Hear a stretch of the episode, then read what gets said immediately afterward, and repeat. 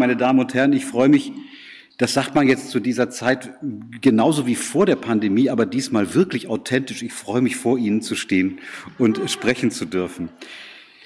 Friedrich Kramer, der Landesbischof der evangelischen Kirche in Mitteldeutschland, hat gestern verlauten lassen, dass Atomwaffen das Recht nicht sichern können, weil sie das Recht per se brechen. Man brauche jetzt Frieden. Man brauche ihn gleich und man müsse die Bundesrepublik oder die Bundesregierung dazu auffordern, möglichst einem Atomwaffensperrvertrag beizutreten. Einem Atomwaffenverbotsvertrag heißt das. Sperrvertrag ist rechtlich was anderes. Die ehemalige EKD Vorsitzende Margot Käßmann, dass das jetzt zwei protestantische Beispiele sind, ist mein Beitrag zur Ökumene heute, aber das hat sonst keine Bedeutung, hat sich vor ein paar Tagen im Radio verlauten lassen, aus, Angesicht, äh, aus, aus Anlass eines Appells, der, der Appell heißt, äh, in dem in einem unsäglichen Text, unsäglich nicht wegen der Inhalte, sondern weil er so schlecht formuliert ist, dass gegen die Intentionen der Autorinnen und Autoren eigentlich vorgeschlagen wird, dass die Bundesrepublik Deutschland eine Atommacht werden muss. Das haben die Autoren aber nicht gemerkt.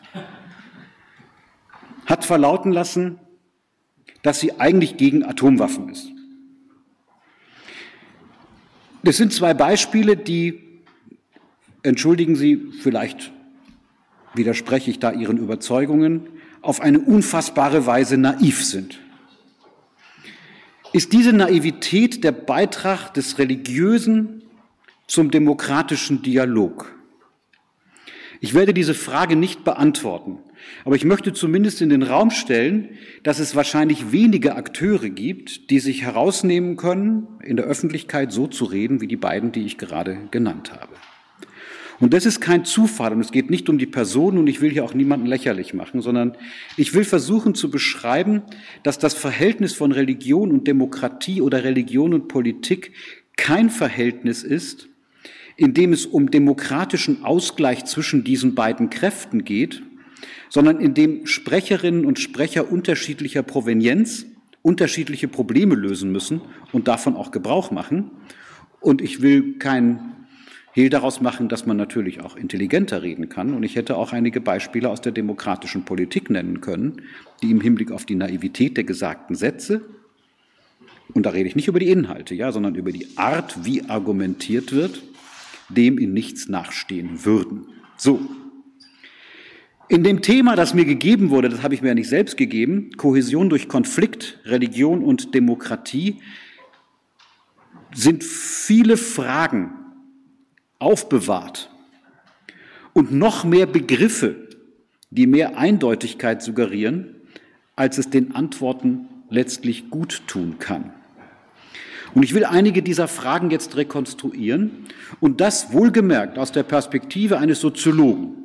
Ich unterschreite also bewusst, und das ist keine Koketterie, ihr Reflexionsniveau, die sie aus Theologie, Kirche und Religion, wohlgemerkt in unterschiedlicher Art und Weise in diesen drei Weisen, darüber reden können. Also die Unterschreitung dürfen Sie mir hinterher nicht vorwerfen. Sie können mir schlechte Argumente vorwerfen, aber nicht diese Unterschreitung, die könnte nämlich eine Chance sein. Also für Sie, ich kenne es schon. Welche Fragen impliziert das Thema? Zum Beispiel die Frage, wie viel Religion die Demokratie eigentlich verträgt. Das ist keine simple Frage da Religion aus sich selbst heraus schwer demokratisierbar ist. Übrigens, die Gesellschaft auch. Aber dazu komme ich noch. Es leitet sich direkt die zweite Frage ab, wie viel Demokratie eigentlich die Religion verträgt. Es gibt ja durchaus Versuche, ich sage es jetzt mal, in Sozialformen, die sich selber religiös nennen, demokratische Formen einzubauen. Also es gibt zum Beispiel politikwissenschaftliche Vorlesungen, die sagen, dass ähm, das Konklave zumindest ein demokratisch aussehendes Verfahren ist. Und dem kann man nicht widersprechen. Aber, dritte Frage, wie viel Demokratie verträgt eigentlich die Gesellschaft angesichts der Tatsache, dass die meisten Entscheidungen in der Gesellschaft nicht demokratisch gefällt werden? Und jetzt unter uns gesagt, Gott sei Dank. Stellen Sie sich vor, es würde demokratisch entschieden, was Sie schön finden, wie Sie an die Götter glauben, wen Sie und wie Sie lieben, ob Sie eher für Schalke oder eher für BVB sind, was für manche, wie zum Beispiel mich, durchaus eine religiöse Frage ist. Und die vierte Frage würde heißen, wie viel oder besser gesagt, welche Gesellschaft verträgt eigentlich die Demokratie? Das ist ein bisschen die Böckenförderfrage. Also welche gesellschaftlichen Voraussetzungen müssen gegeben sein, damit Demokratie möglich ist? Das sind alles keine trivialen Fragen und auf all die Fragen habe ich auch keine unmittelbare Antwort. Es wird aber noch viel schlimmer. Nämlich das, was ich jetzt gesagt habe, könnte ich ja weiterführen und wenn Sie ein bisschen wissen, wie ein systemtheoretischer Soziologe funktioniert, ergibt sich das irgendwie von selber. Aber es wird insofern noch schlimmer, als die Begriffe Adressen produzieren, die es im richtigen Leben gar nicht gibt. Also das Problem der Adressierbarkeit bei Religion. Wen sprechen wir da eigentlich an? Kirchen oder funktionale Äquivalente für Kirchen in anderen Weltreligionen, die es womöglich dann gar nicht gibt? Oder religiöse Eliten? Oder Wissenschaften, die sich mit geoffenbarten Texten beschäftigen oder doch irgendwelche Organisationen? Schon die Vielfalt der möglichen Antworten ist ein Hinweis darauf, dass es offenbar keine eindeutige Adresse gibt. Und jetzt könnte man sagen, dann adressieren wir wenigstens die Demokratie. Ist aber genauso schwierig. Viele halten ja die moderne Gesellschaft für eine demokratische Gesellschaft. Selbst wenn sie es wäre, was sie nicht ist, wäre die Adressierbarkeit nicht gegeben. Die Gesellschaft ist unerreichbar. Das ist eine ihrer Charakteristika, weil alle Adressierung in der Gesellschaft stattfindet. Aber wenn man damit jetzt den Staat meint, ist auch die Frage, wen adressiert man eigentlich? Den Bundeskanzler, die Opposition? Oder es gibt ja sogar Leute, die sagen, der Staat, das sind wir alle. Oder die Öffentlichkeit, haben Sie schon mal die Öffentlichkeit adressiert? Man kann in der Öffentlichkeit adressieren, aber nicht die Öffentlichkeit. Sie sehen also, die Art des Fragens mit den Begriffen, die wir haben, ist außerordentlich schwierig. Sie werden gemerkt haben, dass so, wenn ich von Politik oder Demokratie gesprochen habe und von Religionen, also falsch, von Religion, Religionen und Religionsorganisationen, das noch sehr ungenau war. Ich will es ein bisschen genauer machen. Man muss, soziologisch gesprochen, vielleicht sogar ekklesiologisch gesprochen, zwischen Organisationen und Gesellschaft, und zwar Religion als Funktionssystem der Gesellschaft, unterscheiden. Wer das nicht tut, kommt nicht weiter als zu Allgemeinplätzen. Darf ich noch mal so eine provokative Frage stellen, wie das mit dem Landesbischof vorhin? Zum Beispiel ist es ein Beitrag der Religion zur Bewältigung von Krisen, darum soll es ja heute auch gehen, wenn das Gemeindehaus mit einer Wärmepumpe geheizt wird und der Priester mit dem Fahrrad zur Beerdigung fährt. Ich meine die Frage ernst. Interessanterweise tun das ja religiöse Organisationen bisweilen und begründen das mit ihrer je eigenen Ethik. Man kann das auch mit anderen Ethiken begründen. Aber sie tun das. Sie sehen also, dass diese dumme Frage, das ist wirklich eine dumme Frage, also man kann die Frage ja auch, sagen wir mal, als bösartige Frage stellen und sich darüber lustig machen. Sie kennen die Leute, die sich über solche Dinge lustig machen. Wer sich darüber lustig macht, ist noch blöder als die Frage sondern viel spannender ist, ob aus der dummen Frage nicht kluge Fragen folgen können. Und ob das der Fall ist, das muss ich Ihnen überlassen. Ich werde es auf jeden Fall versuchen, daraus klügere Fragen zu deduzieren. Ich bin ein differenzierungstheoretischer Soziologe. Ich interessiere mich für die moderne Gesellschaft nicht im Hinblick auf die Kohäsion in der Sozialdimension, sondern ich interessiere mich für die moderne Gesellschaft im Hinblick darauf, wie eigentlich ihre primäre Differenzierungsschicht zu beobachten ist. Und ich mache das jetzt nicht ausführlich, weil ich gar nicht die Zeit habe, würde aber sagen, dass man durchaus empirisch, ohne viel darüber gelesen haben zu müssen, ein Gefühl dafür bekommen kann, dass jemand, der ökonomisch handelt, andere Probleme lösen muss als jemand, der politisch handelt, auch wenn beides vor Publika stattfindet. Ein Wahlvolk ist was anderes als ein potenzieller Kundenstamm. Jemand, der wissenschaftlich arbeitet, muss andere Probleme lösen als jemand, der kohärente normative Sätze durch Rechtsetzung oder Rechtsprechung produzieren muss. Und jemand, der religiös redet, redet anders als jemand, der ein mediales Problem hat. Also scheint es auch zu stimmen, dass jemand, der Demokratie für sich in Anspruch nimmt, und zwar als staatliche Veranstaltung, als politische, anders redet als jemand, der religiöse Probleme lösen will. Und ich meine, bevor Sie jetzt sagen, aber das machen wir doch alles, muss man sagen, das passiert in uns selbst. Wir sind alle Rechtssubjekte, wir sind Staatsbürger, wir sind vielleicht Mitglieder von religiösen Organisationen. Wenn wir das nicht sind, haben wir trotzdem mit Religiösem zu tun, bisweilen. Wir lesen Zeitungen und so weiter und so weiter. Wir sind Kunden, wir sind Wirtschaftssubjekte. Also meinen Studis versuche ich immer, wenn die, wenn die über die Wirtschaft schimpfen, beizubringen, dass sie die billige Milch beim Aldi kaufen, weil sie wenig BAföG bekommen und damit wie die bösen Konzernlenker dazu beitragen, dass die Bauern für das, was sie da tun, eigentlich nicht genug Geld bekommen. Dafür muss man kein böser Konzernlenker sein, dafür kann man auch ein lieber Soziologiestudent oder Studentin sein.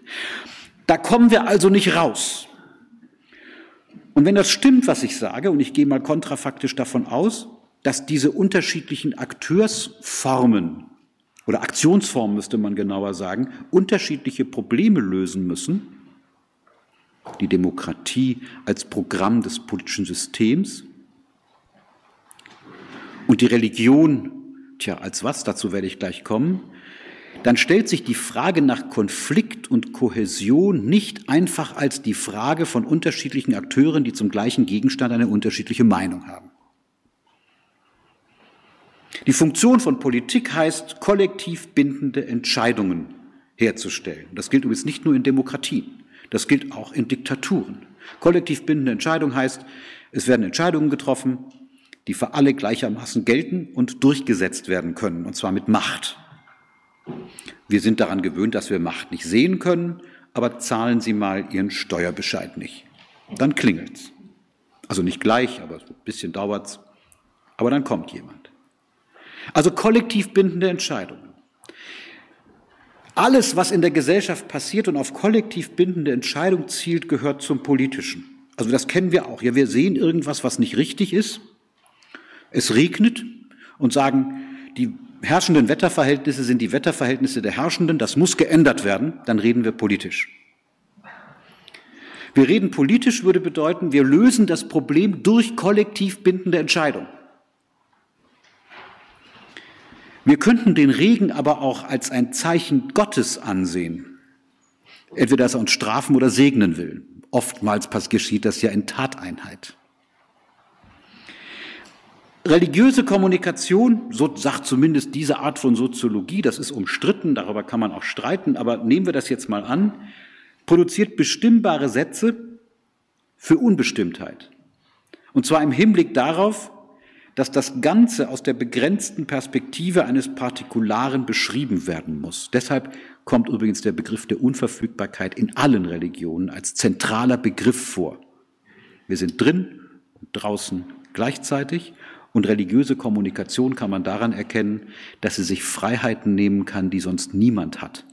Ich habe diese theoretischen Sätze erst begriffen, als ich eine kleine Studie mit meiner Kollegin Irmhild Sake zusammen gemacht habe über Krankenhausseelsorger. Wir interessieren uns für Palliativmedizin. In der Palliativmedizin ist es hochinteressant, dass Krankenhausseelsorger religiös reden, ohne auch nur einen religiösen Satz in den Mund nehmen zu müssen, aber religiös reden, weil sie bestimmte Formen im Unbestimmten lassen können, was andere Professionsgruppen, die in der Palliativmedizin dabei sind, nicht können. Belassen wir es mal bei diesen einfachen Sätzen. Man kann daran sehen, dass diese beiden Seiten unterschiedliche Bezugsprobleme haben. Woran kann also dann der Konflikt eigentlich liegen? Ich meine das wirklich ernst, dass man beschreiben muss, worin der Konflikt liegt, um seine Lösung nur überhaupt denkbar zu machen. Unter einem Konflikt versteht man üblicherweise, übrigens, also euer Titel ist ähm, so ein Dahrendorf-Titel. Ne? Dahrendorf hat eigentlich sehr schön geschrieben, dass es einen grundlegenden Konflikt in der Gesellschaft gibt, der dadurch Kohäsion herstellt, dass die beiden Konfliktpartner, also zwischen Kapital und Arbeit, er nimmt die alten marxischen Begriffe und löst das liberal auf, dass Kapital und Arbeit zwei Seiten eines Konfliktzusammenhangs sind. Also das sind nicht zwei ungleichartige Formen, sondern es ist ein Konfliktzusammenhang. Oder man kann das übertragen auf andere Formen. Auch denken Sie an Konfliktberatung in Familien. Also Ehepartner streiten sich ja über das Gleiche. Vielleicht sogar muss man über dasselbe sagen. Ne? Also über ihre Beziehung. Ich würde sagen, Staaten auf internationaler Ebene tun das auch im politischen Bereich.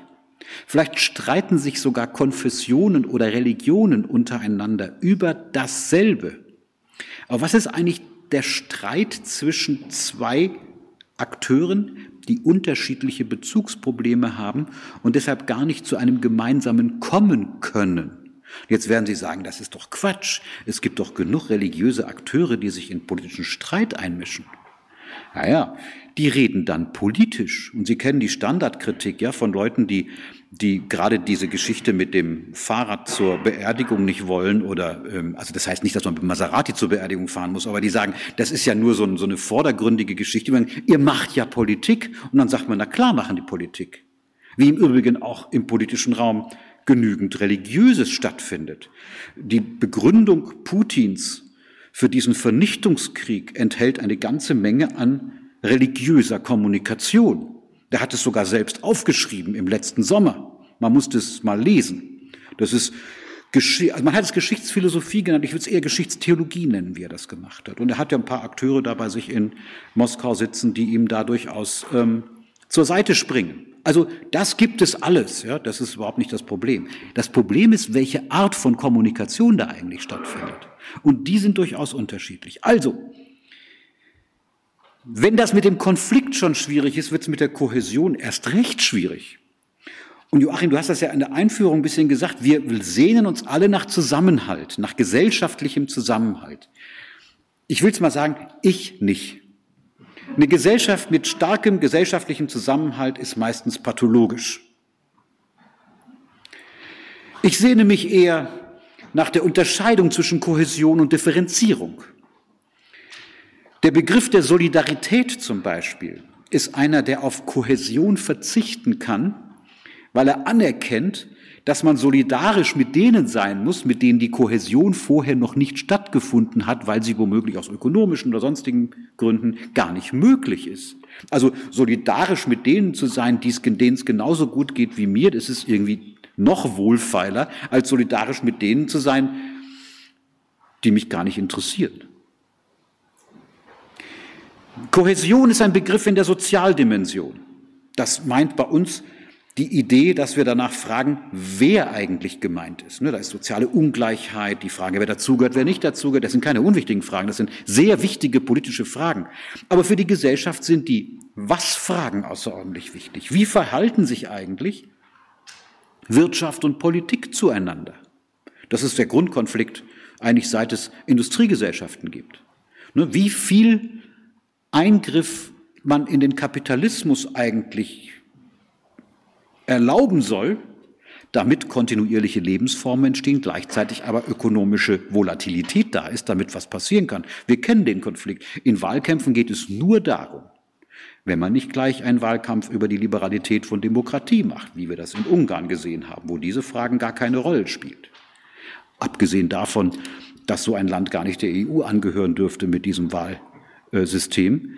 Aber das ist eine andere Frage. Eine politische übrigens.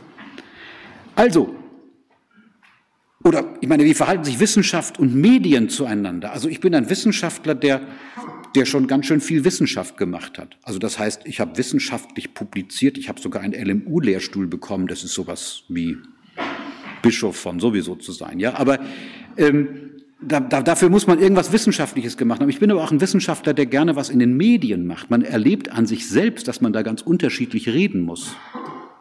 Mit unterschiedlichen Problemlösungskonzepten. Es ist unglaublich schwierig. In einer Person. Wie verhalten sich Wissenschaft und Medien, Recht und Religion, äh, Erziehung und, und so weiter? Aber hier ist ja die Frage, wie verhält sich eigentlich Politik zu Religion? Und sie verhält sich nicht im Hinblick auf mehr oder weniger Kohäsion, sondern im Hinblick auf die Frage nach produktiver oder eben nicht produktiver Abweichung. Moderne Gesellschaften sind komplex.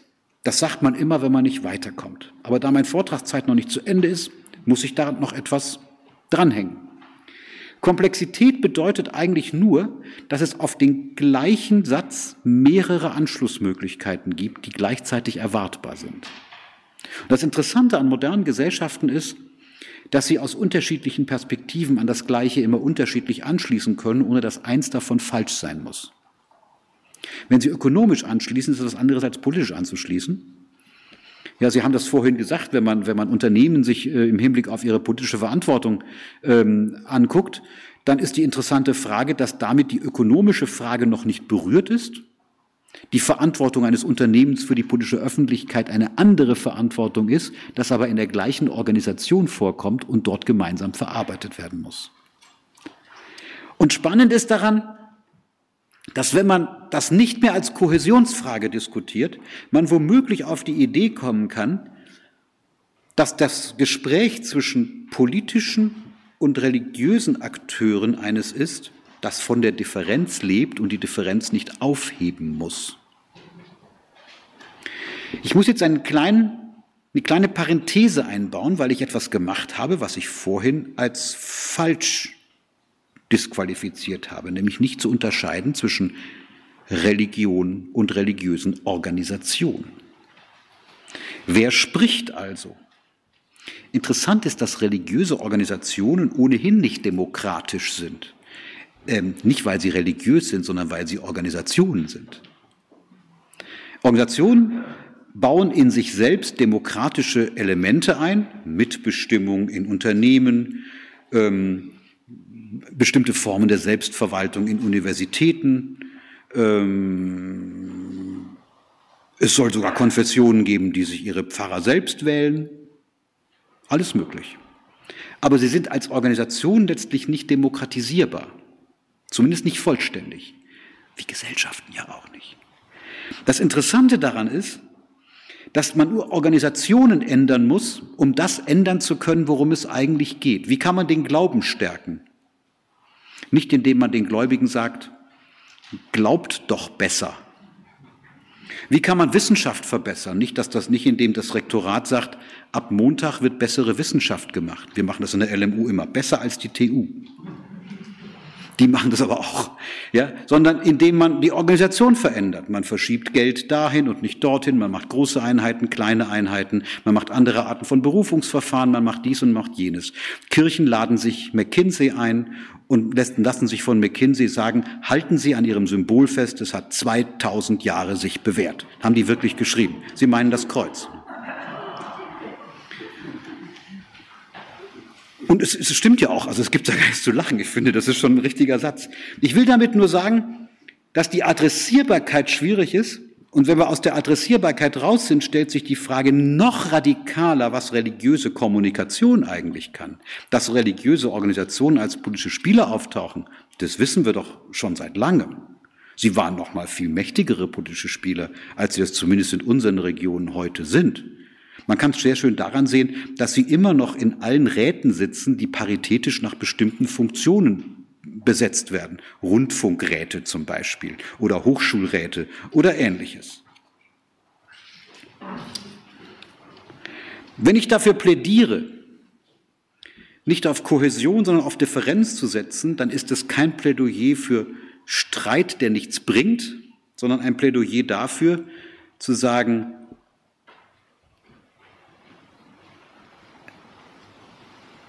dass die Idee des Religiösen, die Funktion des Religiösen und die Funktion des Politischen sich womöglich wechselseitig etwas zu sagen haben könnten. Und das womöglich meine ich sehr ernst.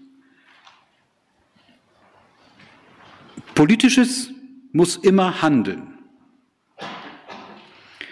Angesichts der Ukraine-Situation stellen wir fest, dass wir in Dilemmata stecken. Nach den Bildern, die wir am Wochenende gesehen haben, möchte man handeln, kann es aber nicht tun. Sie wissen alle, wovon ich rede. Aus diesem Dilemma kommt man zurzeit schwer raus. Politik muss aber handeln. Also Politik wird eigentlich immer durch Entscheidungspräferenz, also kollektiv bindende Entscheidungen zu treffen, auch wenn man es nicht kann, Handeln zugerechnet. Religion kann interessanterweise erleben. Das ist eine Unterscheidung aus der Systemtheorie, die versucht zu beschreiben, dass Handeln und Erleben zwei unterschiedliche Modi des Anschlusses an bestimmte Handlungen sind. Also ich erlebe etwas und kann darauf mit Erleben reagieren oder mit Handeln. Was ist der Unterschied?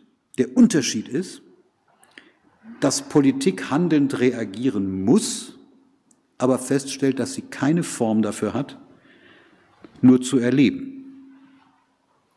Also die Opposition kann erleben und das macht ihr Handlungsmöglichkeiten. Die Opposition kann fordern, die NATO muss einschreiten. Sie kann es deshalb fordern, weil sie weiß, dass sie das nicht entscheiden darf. Die Religion kann erlebend reagieren und erwirtschaftet sich damit Handlungsmöglichkeiten, nämlich Dinge zu sagen, die sonst schwer sagbar sind.